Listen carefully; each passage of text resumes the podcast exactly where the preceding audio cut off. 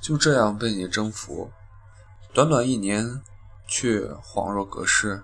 你走了真好，不然总担心你会赖在这里。他端起酒，一饮而尽。晚风轻轻吹，这样的夜晚，他终于还是忍不住笑出声来。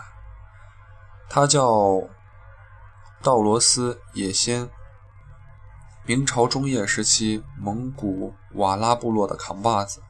套马的汉子不爱自拍，所以你可以看一看他拍的风景照来吧，没有他自己的照片。而故事的另一位主角是我们的明英宗朱祁镇。如果说这位皇帝有什么特别之处，不是霍建华演过他，而是从小脑袋就比较大，龙颅魁硕，迥异常论。戴的帽子就是特别定制的 XL，XXL 款。言归正传，那是正统十四年，也就是一四四九年的七月，栀子花开，空气里都是青春的味道。叶轩率领的瓦拉军队入侵大明，这么做当然不是为了去摘栀子花的，而对面对被瓦拉入侵。朱祁镇毕竟脑袋大些，他有不一般的想法。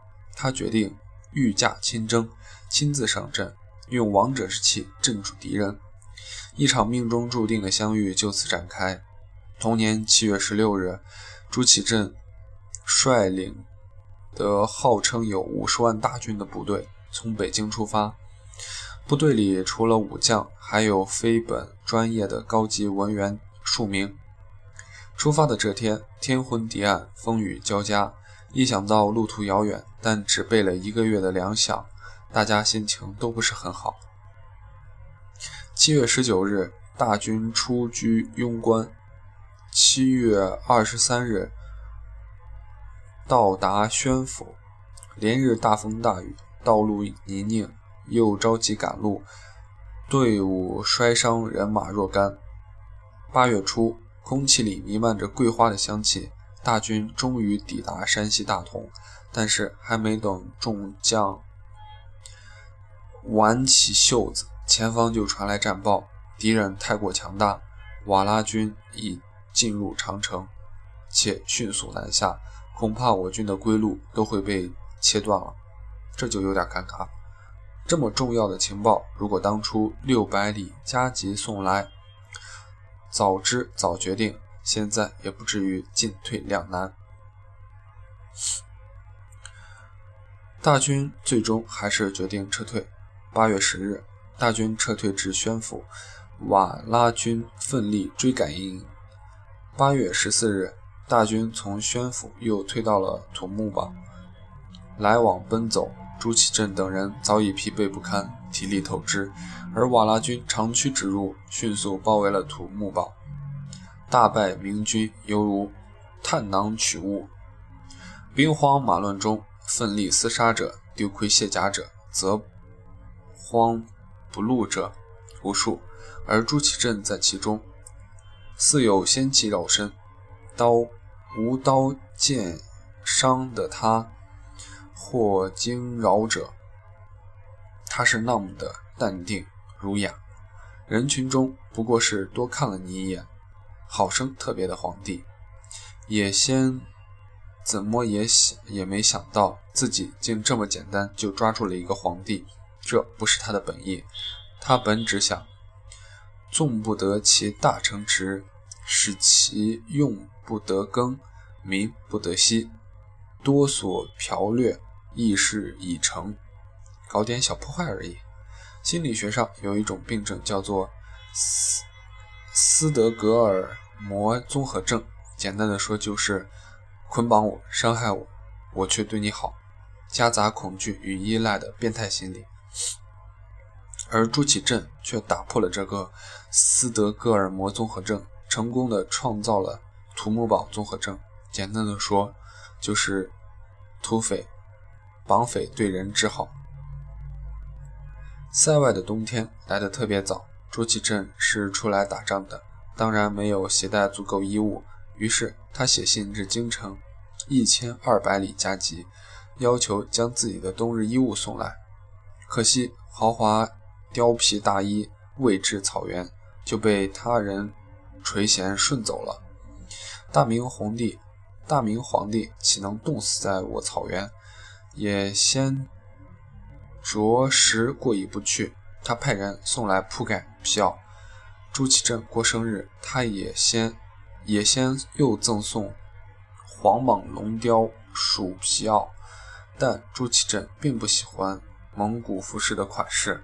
在吃的方面，据《北征事记》记载，朱祁镇每日得羊一只，每七日得牛一头。逢节日或重要宴会，则以马肉作为高级食品，饮料则以马乳为主。每次打猎归来，先帝、野先和弟弟还要拿着野马、黄羊、野鸡等猎物与朱祁镇一起小酌分享。魏核心总是一个，总有总得有一个是满的。野先希望朱祁镇好吃好喝，不要不开心。但对于昔日锦衣玉食的皇帝来说，还是服食恶陋不堪，熟无光，熟无米米菜，难以消受。不仅也对不不仅也先对朱祁镇关爱有加，也先的弟弟也是对朱祁镇格外照顾。作为战俘以及人质，朱祁镇享有的豪华。单人间儿，野仙的弟弟专门给他准备了卧儿帐房一顶，卧具和地毯都为羊皮所制。此外，还派自家侍女贴身伺候。但朱祁镇还是觉得房屋寒冷简陋不堪，夜里常命人来屋里给他暖脚陪睡。大同边外交通以马为主。而朱祁镇的马术并不好，虽然也先送给他一匹大白马，但由于见圣驾马生骑不得，于是又改送了一匹非烈性的良马。到了塞外，天气寒冷，朱祁镇的交通工具又变成了驼车，但总归没有皇宫里的御御辇舒坦，甚至。也先想将自己的妹妹许配给朱祁镇，但似乎遭到了朱祁镇的拒绝。由于朱祁镇在蒙古娶妻的传闻，多个史料多种记载，不尽相同，不可言确信。那么问题来了：难道也先上辈子欠了朱祁镇？不是。难道也先有受虐倾向？没有。那为什么也先对朱祁镇这么好？想卖个好价钱。早在被俘的第二天，朱祁镇就让六百里加急送信回京，享用九龙蟒龙缎匹及珍珠六托盒、金二百两、银四百两等财物自赎。也先很开心，他感觉自己拥有了一棵摇钱树。又过几日，朱祁镇又派人六百里加急回京通报自己的境遇。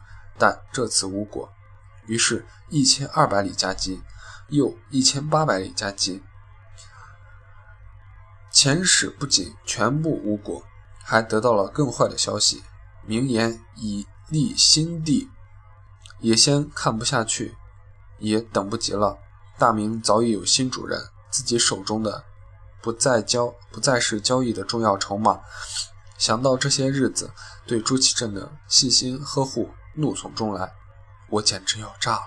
于是也先召集各路兵马，挟持朱祁镇，大举南侵，企图一举夺下北京，重建大元帝国。可惜此时的大明万众一心，誓死抵抗，也先连吃败仗，损失惨重，入侵的计划失败了。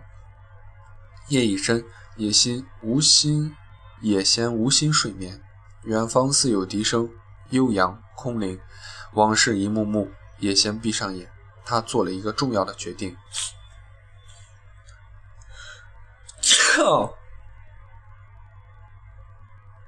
景泰元年，也就是一四五零年八月十五日，时隔一年，明英宗朱祁镇终于回到了北京。中国的皇帝在战争中被俘，这并不是第一次。在历史上，西晋的怀、雍二帝被匈奴人所俘，在受尽折磨后仍被杀；北宋的威、钦二帝被金人所俘，后死于五国城。但是，被俘虏的皇帝能无条件的送回来，这在历史这在历史上是绝对空前绝后的一次。他终于走了，叶先长叹了一口气，可以睡个安稳觉了。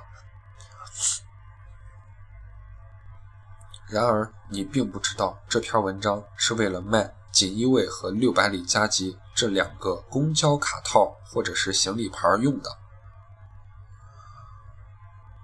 那么，你有没有被这个段子手所折服呢？反正我是服了，呵呵。